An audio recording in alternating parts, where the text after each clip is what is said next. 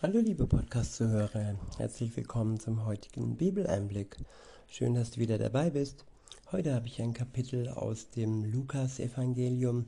Es ist das Kapitel 19 und ich verwende die Übersetzung Schlachter 2000. Der erste Abschnitt ist überschrieben mit der Oberzöllner Zachäus. Ab Vers 1 heißt es, und er kam nach Jericho hinein und zog hindurch. Und siehe, da war ein Mann, genannt Zachäus, ein Oberzöllner, und dieser war reich. Und er wollte gerne Jesus sehen, wer er sei, und konnte es nicht wegen der Volksmenge, denn er war von kleiner Gestalt. Da lief er voraus und stieg auf einen, auf einen Maulbeerbaum, um ihn zu sehen, denn dort sollte er vorbeikommen. Und als Jesus an dem Ort kam, an den Ort kam, blickte er auf und sah ihn und sprach zu ihm, Zachäus, steige schnell herab, denn heute muss ich in deinem Haus einkehren. Ja, da waren zwei, die haben einander gesucht.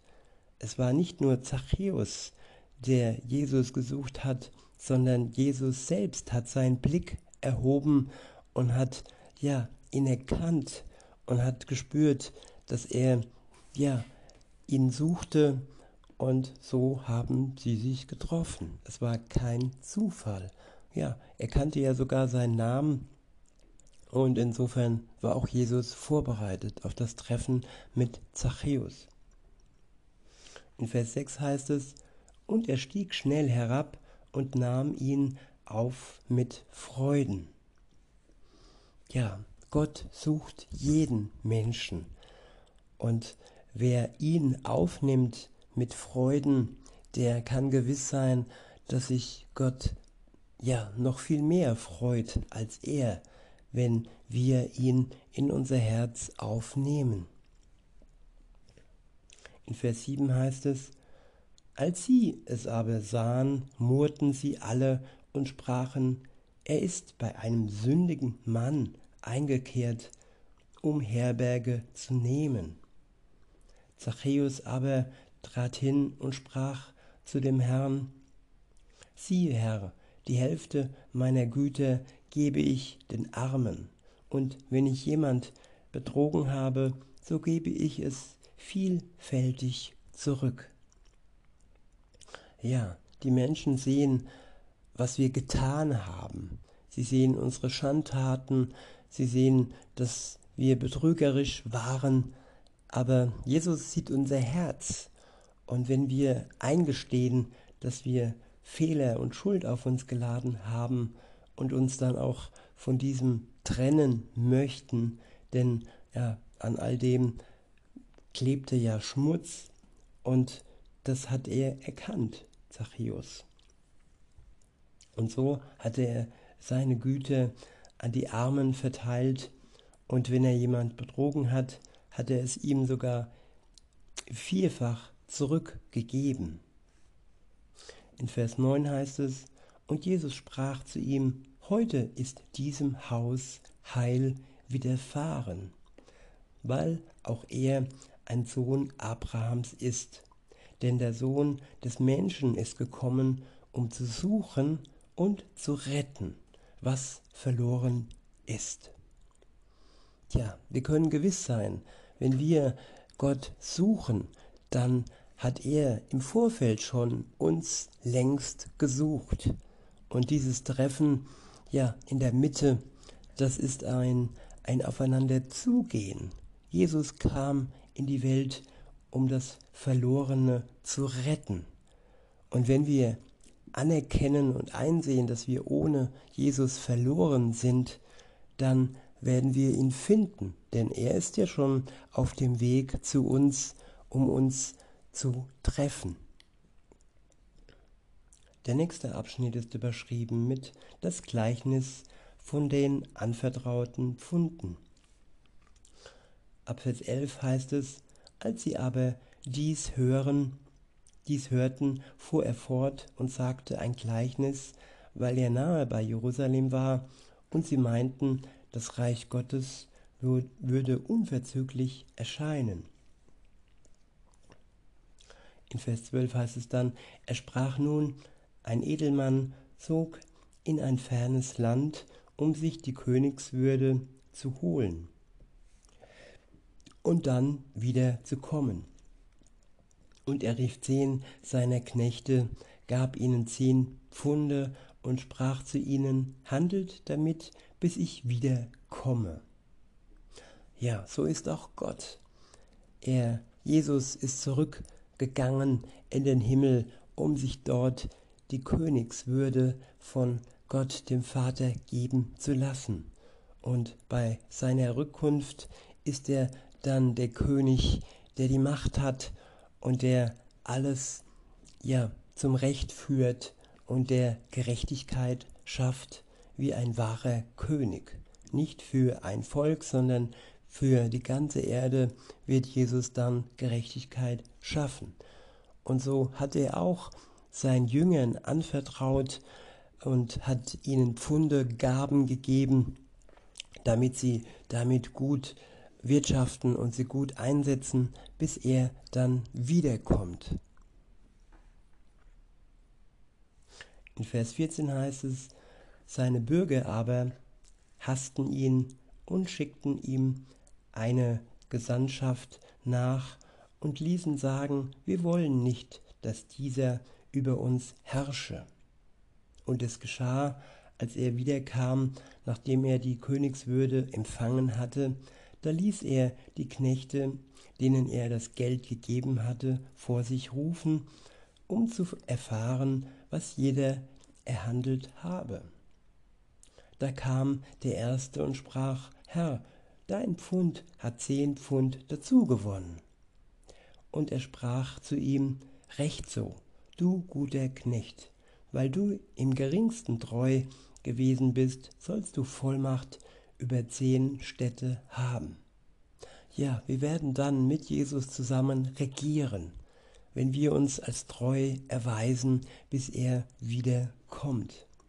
Und diese Vermehrung, ja, sie ist nicht nur auf die Pfunde, auf das Geld bezogen, sondern es geht hier auch um die Vermehrung der Gemeinde Jesu, dass viele Menschen sein Wort von seinem Wort hören und sich zu ihm wenden, umkehren und selbst wie wir dann Kinder Gottes werden. In Vers 19 heißt es, oder 18 sind wir, und der zweite kam und sprach, Herr, dein Pfund hat fünf Pfund erworben. Er aber sprach auch zu diesem, so sollst auch du über fünf Städte gesetzt sein. Und ein anderer kam und sprach, Herr, siehe, hier ist dein Pfund, das ich im Schweißtuch aufbewahrt habe. Denn ich fürchtete, ich fürchtete dich, weil du ein strenger Mann bist. Du, du nimmst, was du nicht äh, eingelegt und erntest, was du nicht gesät hast. Ja, ängstlich brauchen wir auf keinen Fall sein. Nämlich die Angst, dass wir das Anvertraute verlieren, ist unbegründet. Das, was wir bekommen, ist dazu, dient dazu, dass eine Vermehrung stattfindet. Und wenn uns die Angst blockiert, dann ja, vertrauen wir Jesus nicht wirklich. Denn er ist niemand, der uns erschrecken braucht, denn er ist der, der die Menschen liebt und auch uns liebt und uns alles gibt, all die Gaben gibt, die nötig sind, dass eine Vermehrung und ein Wachstum der Gemeinde Jesu stattfinden kann. In Vers 22 heißt es, da sprach er zu ihm, nach dem Wort deines Mundes will ich dich richten, du böser Knecht. Wusstest du, dass ich ein strenger Mann bin, dass ich nehme, was ich nicht eingelegt und ernte, was nicht gesät, was ich nicht gesät habe? Warum hast du dann mein Geld nicht auf der Bank angelegt, so dass ich es bei meiner Ankunft mit Zinsen hätte einziehen können? Ja, das, was wir bekommen, sollen wir anlegen.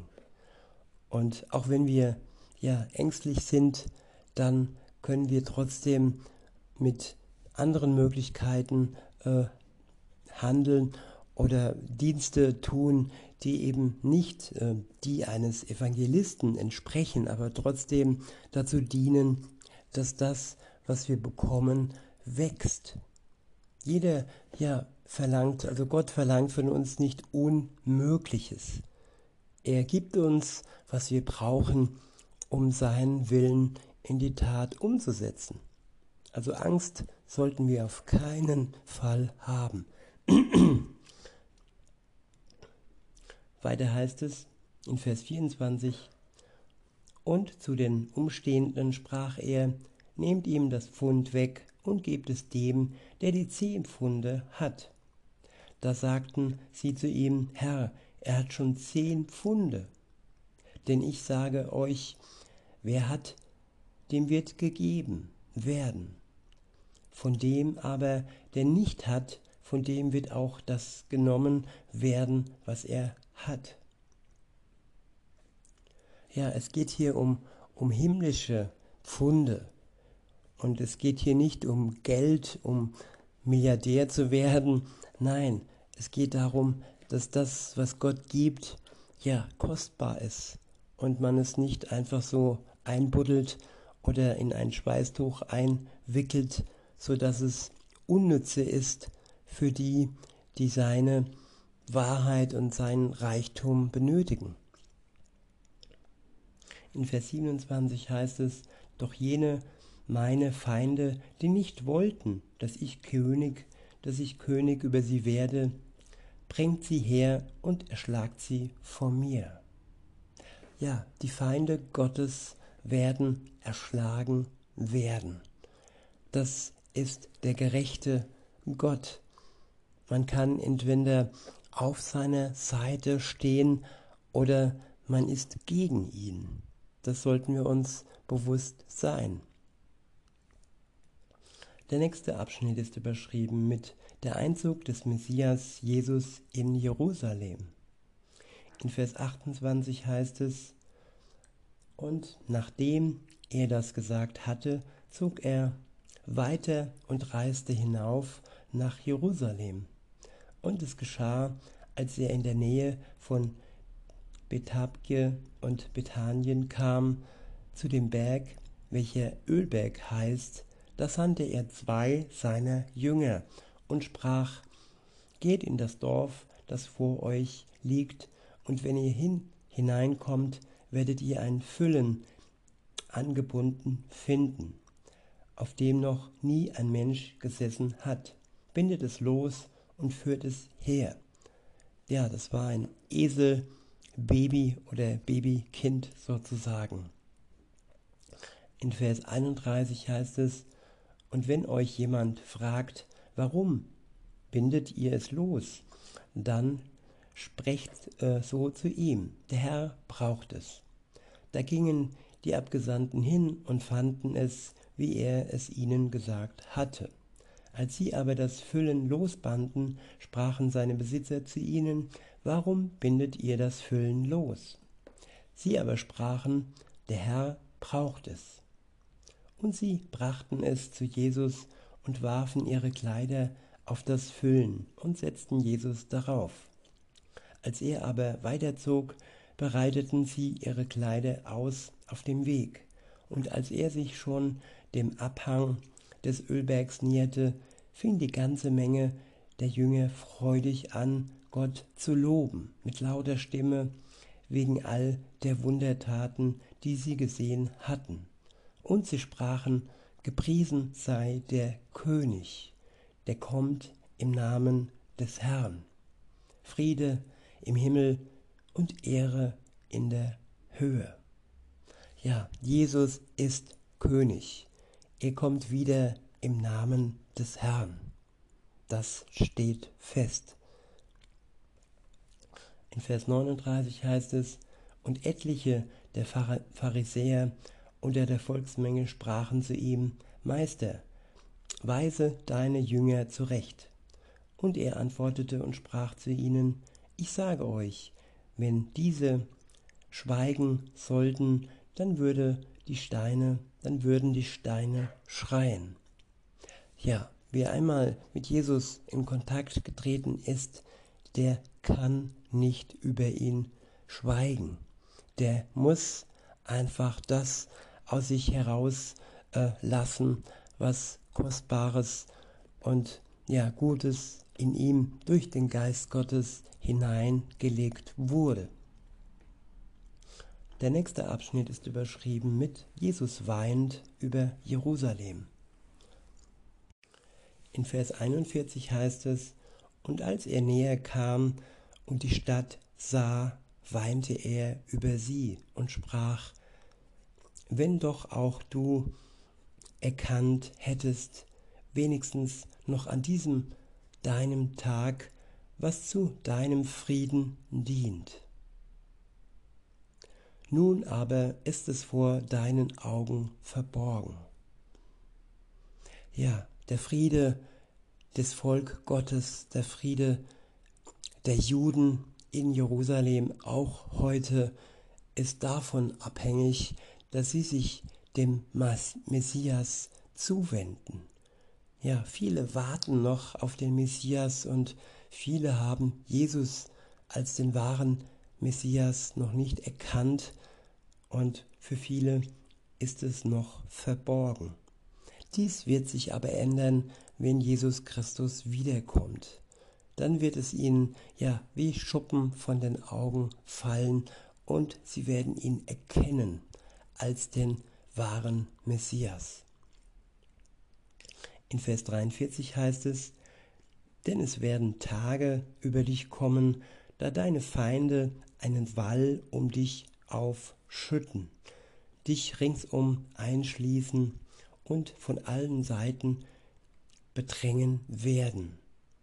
Und sie werden dich dem Erdboden gleich machen.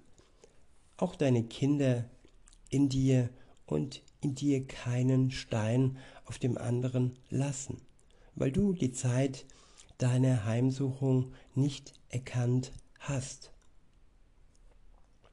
Der nächste Abschnitt ist überschrieben mit die zweite Tempelreinigung. Ab Vers 45 heißt es, und er ging in den Tempel hinein und fing an, die Verkäufer und Käufer darin hinauszutreiben, und sprach zu ihnen, es steht geschrieben, mein Haus ist ein Bethaus, ihr aber habt eine Räuberhöhle daraus gemacht. Ja, das Haus Gottes, damit ist viel gemeint. Klar, damit ist auch das Gemeindehaus gemeint, die Kirchen gemeint, die missbraucht werden und die zur Räuberhöhle äh, gemacht werden. Aber damit ist auch der Tempel des Heiligen Geistes gemeint, nämlich unser Körper.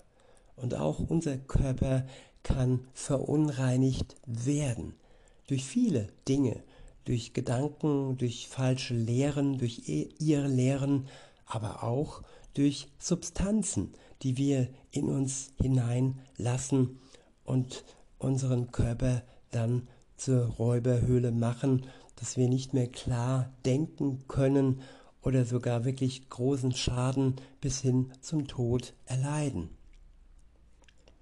In Vers 47 heißt es, und er lehrte täglich im Tempel die obersten Priester, aber und die Schriftgelehrten und die Vornehmsten des Volkes trachteten danach, ihn umzubringen.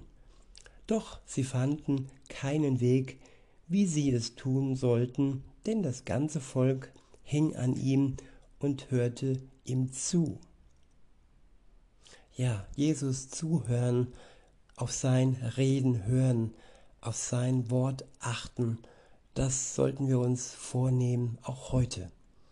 In diesem Sinne wünsche ich euch noch einen schönen Tag, und sage bis denne.